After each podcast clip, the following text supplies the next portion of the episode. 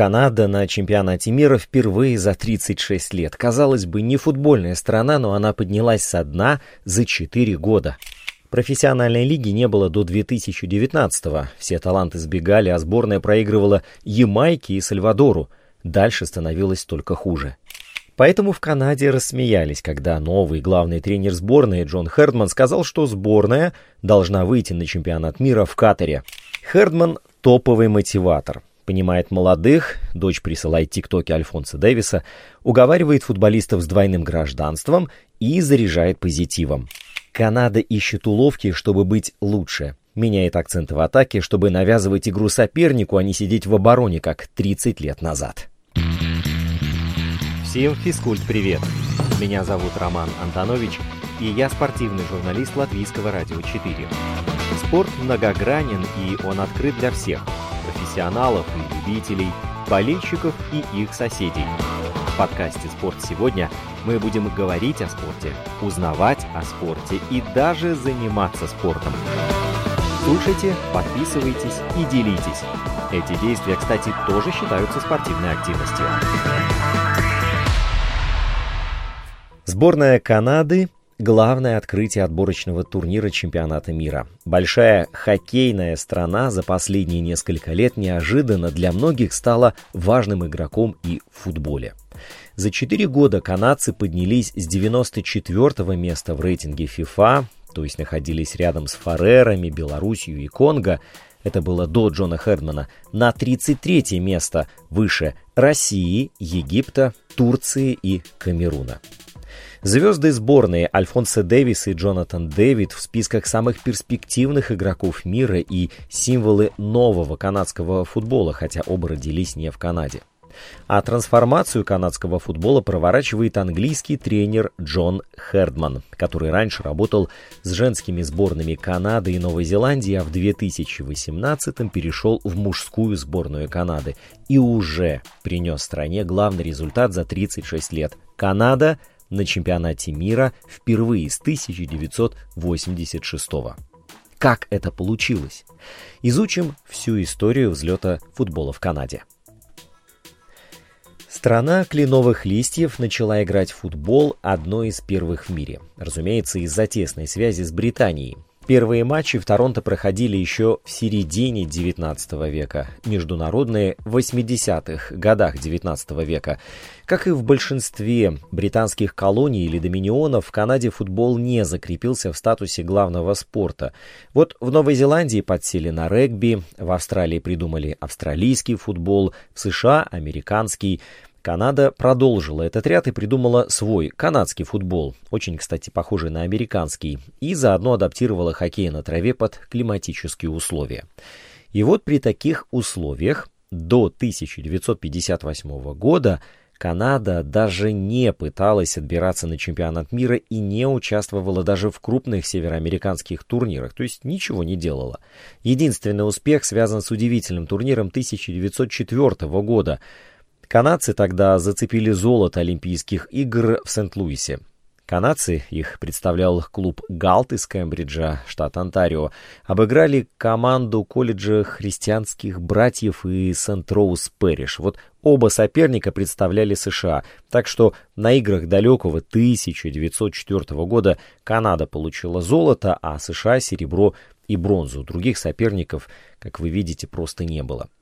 Ситуация немного изменилась в 60-х годах прошлого века с появлением Североамериканской лиги футбола, сокращенно НАСЛ, главного футбольного явления Северной Америки прошлого века. В США даже приезжали Пеле, Кроев, Бекенбауэр и Герт Мюллер.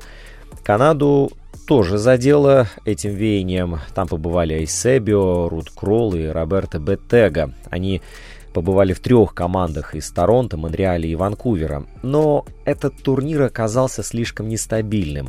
Боссы Насл ругались FIFA из-за правил, количество участников менялось от 5 до 24, команды ликвидировались после года существования, а после э, сезона 84 года лига обанкротилась и вовсе закрылась. Тогда осталось всего два участника. Так футбол в Канаде чуть не самоуничтожился. От краха остался буквально один шаг.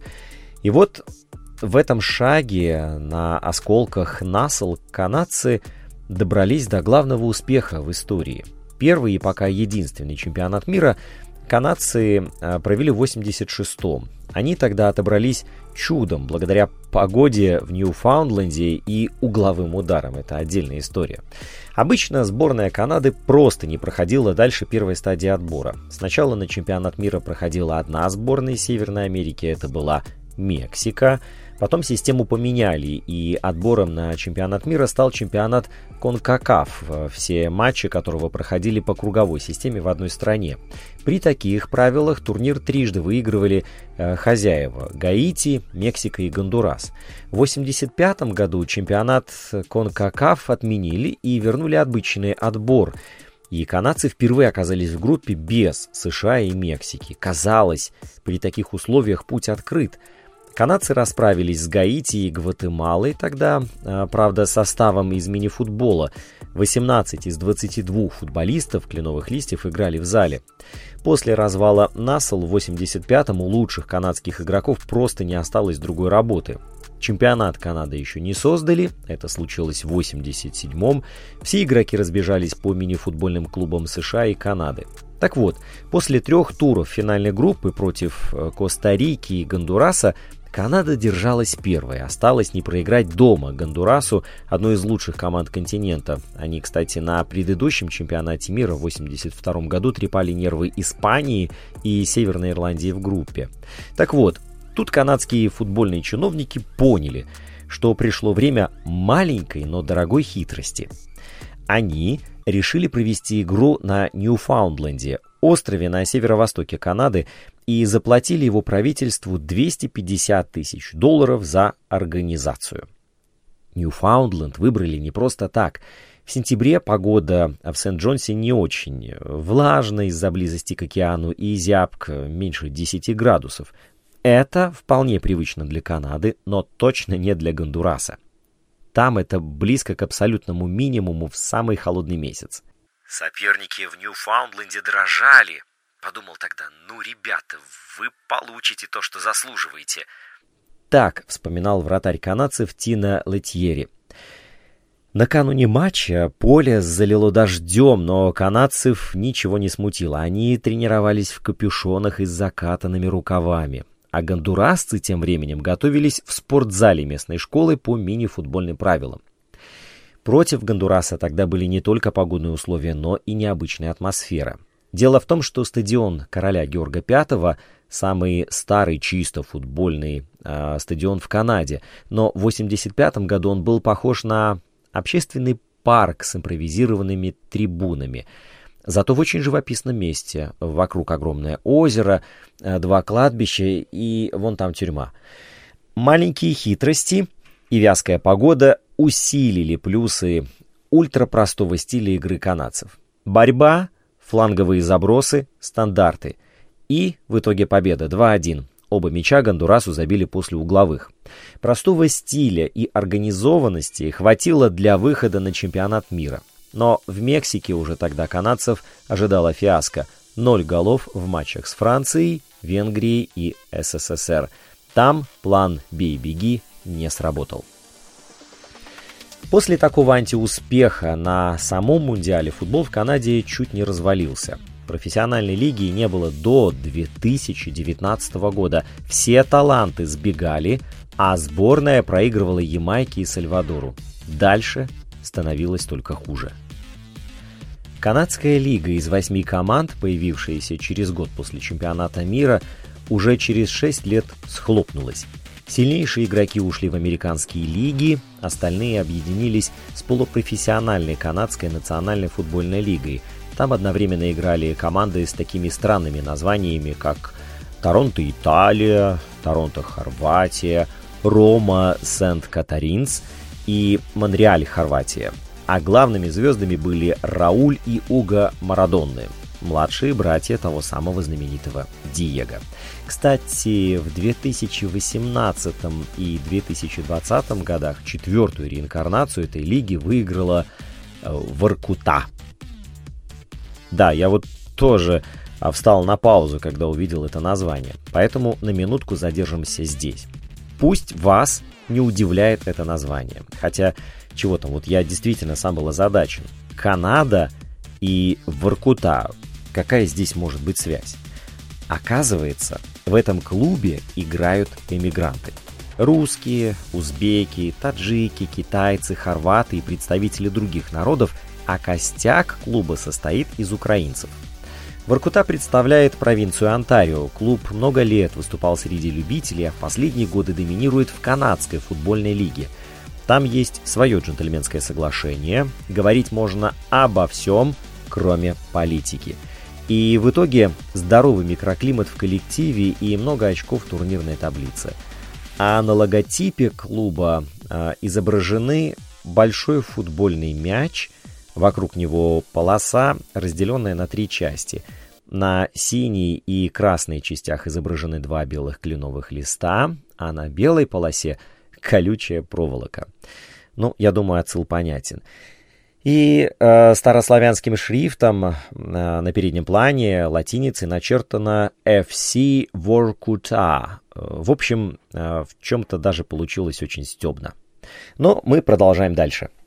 Из-за странных соревнований и непонятной организации Канада чуть было не потеряла целое поколение футболистов. Э, все молодые игроки разъехались. Они играли в Швеции, в Норвегии, в Шотландии, в низших лигах Англии и сохраняли в сборной э, силовой оборонительный стиль.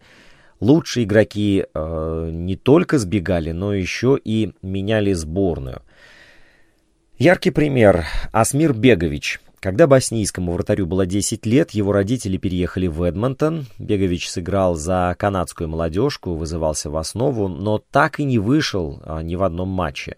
Очень долго играл за Канаду и не хочу менять футбольное гражданство – говорил Бегович в 2009 но меня смущает неопределенность будущего канадского футбола. Как только все систематизируется, я буду рад остаться с Канадой. У меня нет какого-то сильного намерения играть за Боснию. Это, это не угроза и не ультиматум, просто хочется понять, что вообще происходит. Через два месяца после этого интервью э, Бегович уже сидел на скамейке в матче Армения-Босния и Герцеговина. Так что либо в интервью он слукавил, либо быстро понял, что все-таки происходит, но а, дальнейшая его карьера за сборную понятна. Из канадских клубов и тех, которые выступали в американских лигах, до сборной добиралось не больше трех игроков. А в отборе на чемпионаты мира категорически совсем ничего не получалось. Не складывалась игра. С 2000 по 2020 год канадцы не попадали даже в финальную группу отбора. Обыграть Белиз или Сент-Винсент и Гренадины а сил еще хватало, но все рушилось, как только на пути вставали Гондурас, Ямайка, Панама или Коста-Рика. Поэтому в Канаде рассмеялись, когда новый главный тренер сборной Джон Хердман в феврале 2009 года сказал, что сборная должна выйти на чемпионат мира в Катаре. И вот тут начинается совершенно другая история. Вообще-то у Хердмана были основания так говорить. Футбол в Канаде уже не был похож на полупрофессиональную лигу 90-х или сборище имени футболистов 80-х. От краха канадцев спасли соседи из США. Постепенно в МЛС приняли клубы из трех крупнейших канадских городов – Торонто, Ванкувер Уайткэпс и Монреаль. МЛС – это не только более высокий уровень игры, чем в Канаде – форма Adidas и система драфтов и плей-офф. Это еще и обязательные мощные академии. Каждый клуб должен иметь программу развития молодых игроков. С 2008 по 2015 зарплаты игроков из собственной футбольной школы не учитывалась в потолке зарплат. С 2015 для воспитанников предоставляли дополнительные 29 и 30 слоты в заявке на сезон – и вот благодаря этому сейчас у Канады три признанные мощные академии – у Ванкувера, Торонто и Монреаля. Все они основаны не раньше 2007 года, и все крайне полезны для сборной. В ней заиграли уже 25 воспитанников этих академий. Конечно, попасть в сборную Канады немного проще, чем в сборную США, но эффективность все равно поражает – Подготовка молодежи в Канаде – это не только три яркие академии, но и четкая государственная система подготовки. В 2014-м канадцы приняли национальный Soccer Pathway, то есть футбольный путь. Это программа долгосрочного развития молодых футболистов. И там не ждут, что дети будут соревноваться в правописании слов, не зная азбуки. Ну, это аллегория.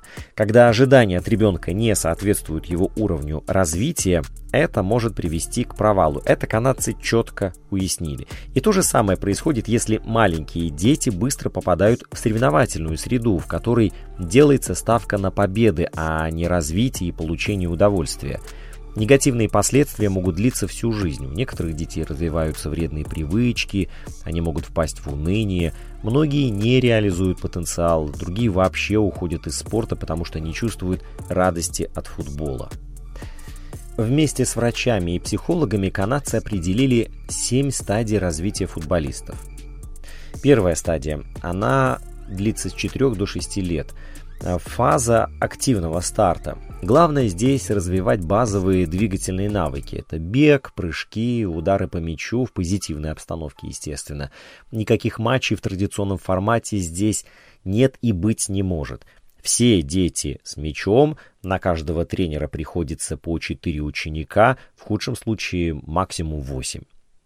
Следующая фаза а, с 6 до 9 лет. Тогда происходит обучение стартовым футбольным навыкам.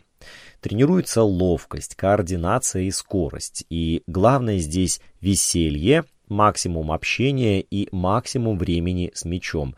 До 7 лет играют 3 на 3, до 9 лет 4 на 4 без вратаря или 5 на 5 с вратарем. И никаких офсайдов, никаких аутов. 6-8 детей на одного тренера, максимум 10. Его только с 9 до 12 лет начинается нет, не тренировочный процесс, а только обучение, как тренироваться. Это лучшее время для обучения, потому что дети тогда становятся менее эгоцентричными, они уже могут размышлять, они могут учиться на ошибках. До 11 лет играют 7 на 7, до 12 в формате 9 на 9. Следующие стадии выстроены так. Тренировки ради развития а с 12 до 16 лет. С 16 до 20 тренируются, чтобы соревноваться.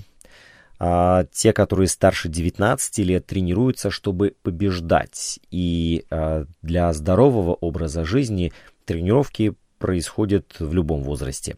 Что мы при такой системе имеем на выходе? То есть не мы, а канадцы – до 12 лет у детей нет соревнований, потому что цель детского футбола – учиться и получать удовольствие, а не ездить на турниры. Детские команды участвуют в своих фестивалях футбола со специальными правилами, где есть уменьшенные поля, мячи и ворота, где нет никакого счета, таблицы, медалей, нет судей, вместо них кто-то из родителей, тренеров или братьев-сестер игроков следит за ходом матча, нет никаких аутов, да, чтобы не тратить время на вбрасывание мяча, игру просто продолжают сразу, как только мяч кладут на линию.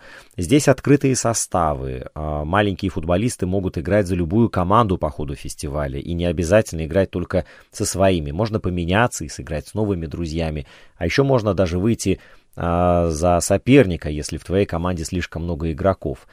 Вот, а, правило, три гола, один игрок. А если одна команда забила на три а, мяча больше, то соперник может выпустить еще одного игрока, чтобы уравновесить составы. И вот только с 12 лет запускаются соревнования и постепенная подготовка к футбольному будущему. Эта часть программы называется Excel от слова exceptional, выдающийся. До 12 лет региональные скауты ищут на таких фестивалях талантливых детей, а потом приглашают их в региональные лагеря идентификации. Там уже детей тестируют, определяя сильные и слабые стороны.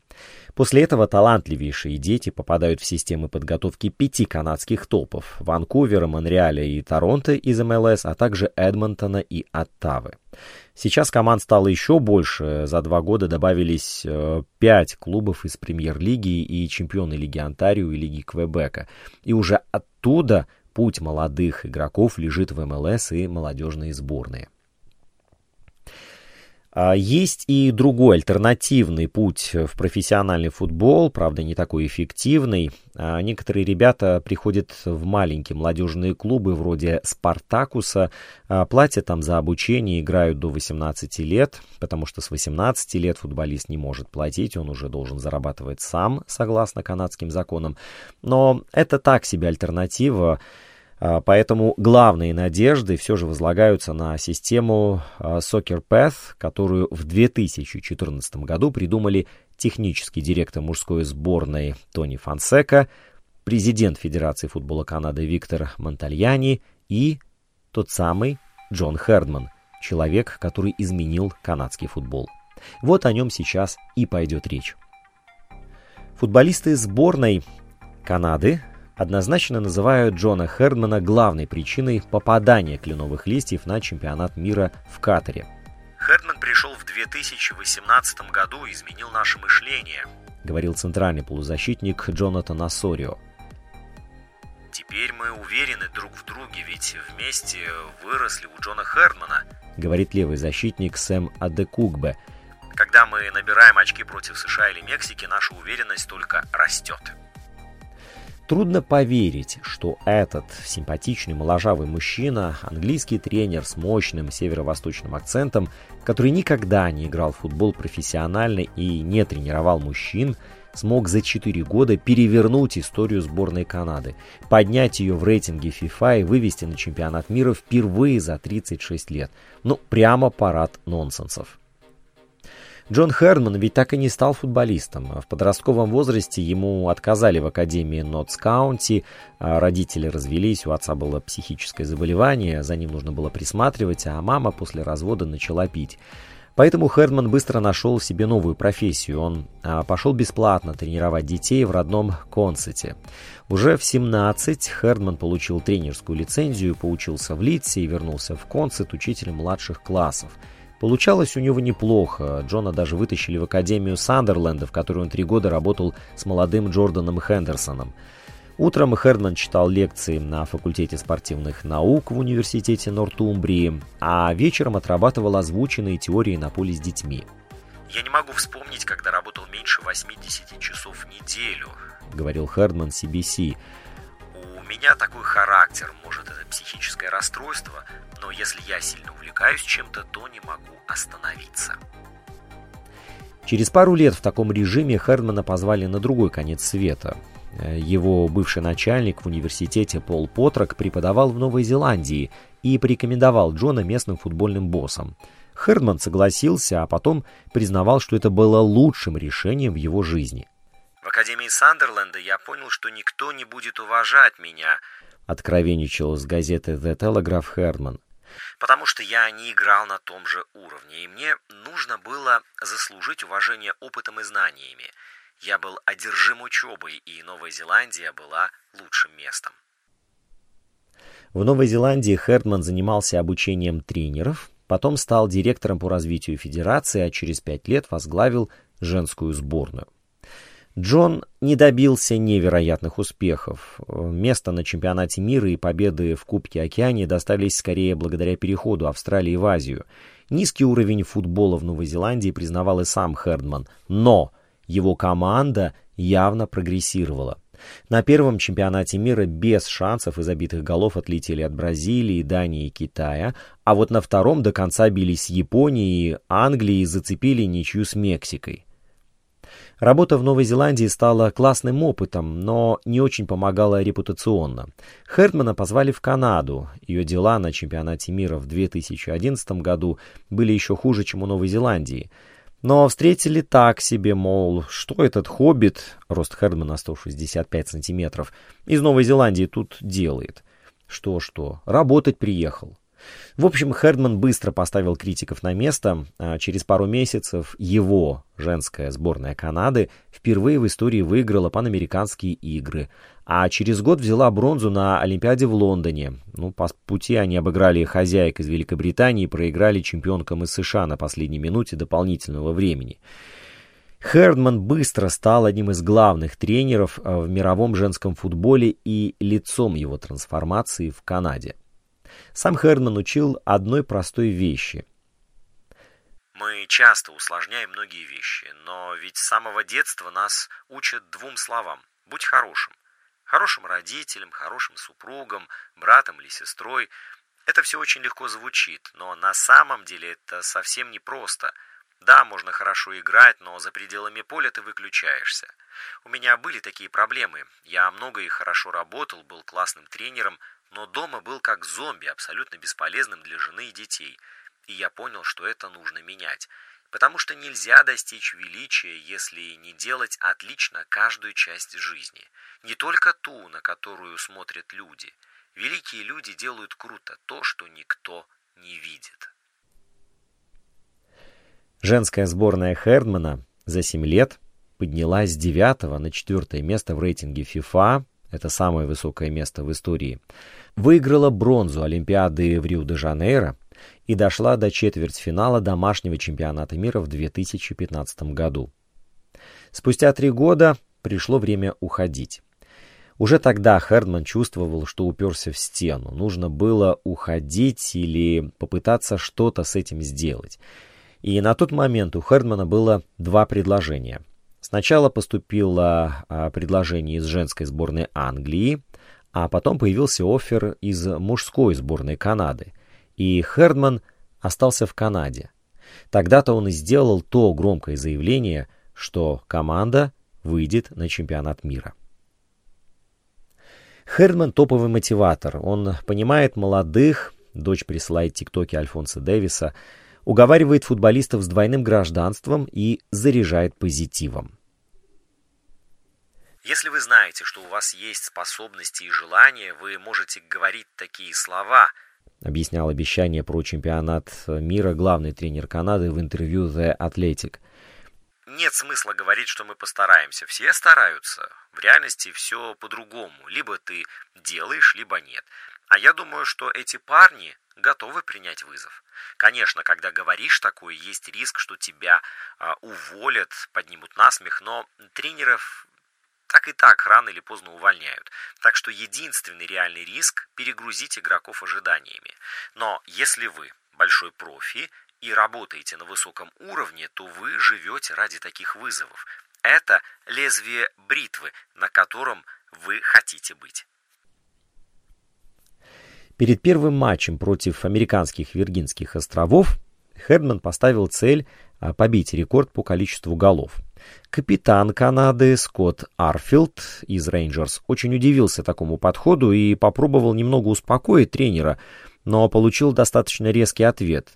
Или команда поднимается в горы, или гуляет по холмам. И капитанская повязка будет лишь у того, кто выбирает первое. Через пару дней Канада победила со счетом 8-0. Рекорд по количеству голов, как и обещали. Капитаном тогда был Скотт Арфилд. И вот тут начались чудеса. За три года Канада Хердмана проиграла всего 7 матчей из 40 и набирала в среднем 2,3 очка за матч.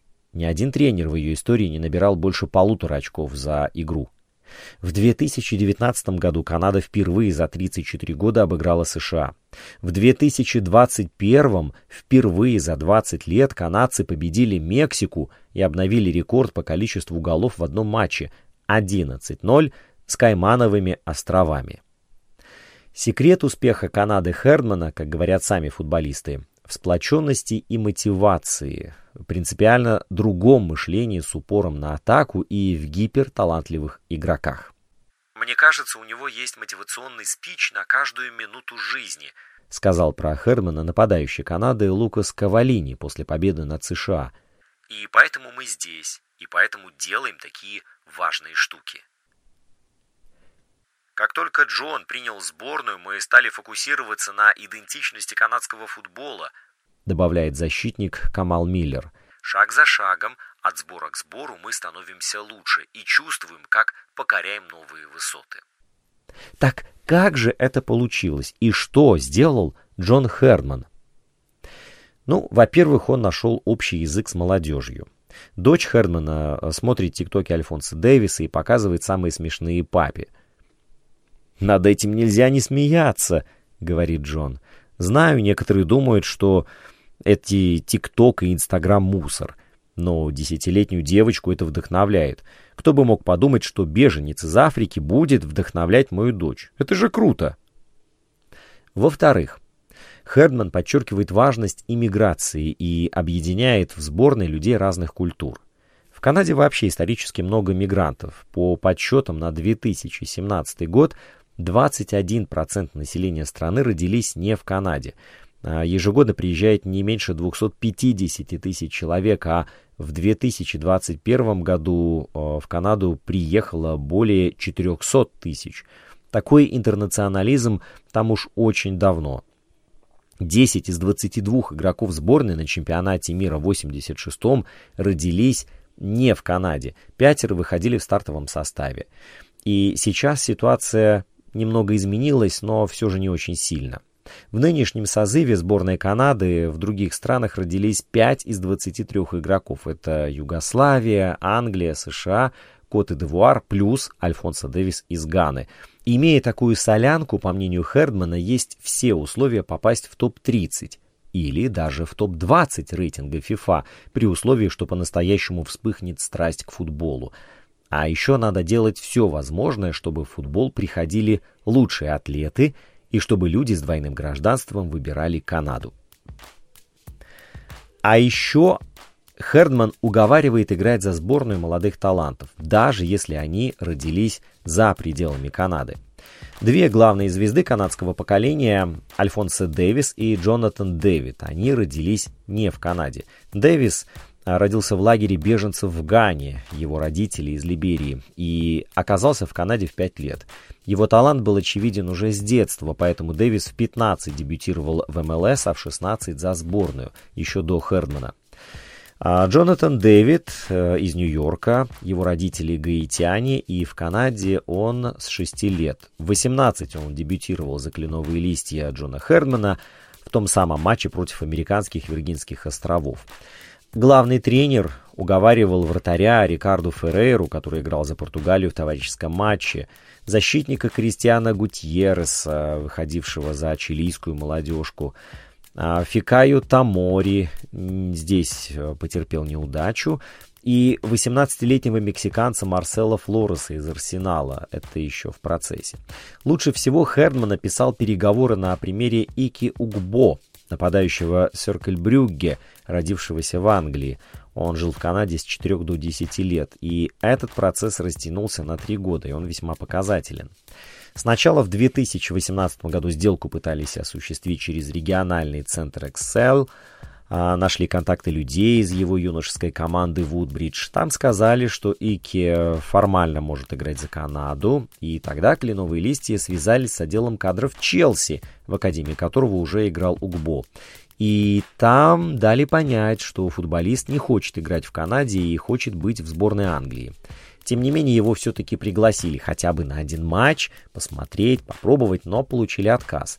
Так что это был такой своеобразный путь терпения – немного изменили отношения последние результаты сборной Канады, плюс некоторые игроки общались с Ики, его мотивировали со всех сторон, обхаживали, объясняли, что сейчас как раз предстоит смена поколений, за Канаду многие играют с двойным гражданством, есть очень большой шанс. Обычно футболисты и их агенты думают о выступлении за большие сборные из-за денег. У игроков короткая карьера, конечно, им хочется заработать. Но как только шанс сыграть за большую команду уменьшается, начинаются реальные переговоры. Главное вовремя понять, насколько реалистичны эти переговоры. Такое внимание каждому таланту критически важно, потому что даже с Дэвисом и Дэвидом а состав Канады не лучший даже на континенте. Вот смотрите, составы США с Пулишичем, Рейной и Маккенни и состав Мексики с Лосано, Хименесом и Короной ну, звучат гораздо внушительнее. Поэтому Канада ищет любые уловки, чтобы быть лучше. Она меняет э, в ходе игры акценты в атаке, чтобы навязывать игру сопернику, а не сидеть в обороне, как это было 30 лет назад. И вот Хердман, имея в арсенале таких игроков, перестраивает линию обороны. Теперь там более молодые шустрые ребята. Он освобождает Альфонса Дэвиса от оборонительных функций и переводит в нападение. То есть позволяет делать то, что у Альфонса получается лучше всего. А еще каждый матч он меняет схему под соперника. От 4-2-3-1 основная э, схема против слабых э, команд до 5-4-1. Так они играют против Мексики и США. Главные изменения э, уже давно заметили американские авторы The Athletic. Канада и США очень похожие команды с одной большой разницей. Одна играет с радостью, а другая нет. Отношение к команде Канады за 4 года изменилось радикально – а раньше соперники говорили, о, это же Канада, будет легко, бла-бла-бла. А теперь они боятся. Теперь, как и мечтал Херман, канадцы поднимаются в горы и не шагают по холмам. «Мы футбольная страна, именно этого мы всегда хотели», сказал Джон Хердман после победы над Ямайкой 4-0 и выхода на чемпионат мира в Катаре. «Мы хотели уважения, хотели, чтобы народ поверил, что мы футбольная страна, и мы это доказали. Канада стала одним из открытий и одной из загадок грядущего мундиаля. Тем интереснее будет этот турнир в Катаре с такой сборной. Ждем с нетерпением. Инстаграм подкаста «Спорт сегодня» at lr4sport. Домашняя страница радиоканала lr4.lv страница в Фейсбуке «Латвийское радио 4». Слушайте, подписывайтесь и делитесь. Мы с вами скоро встретимся вновь.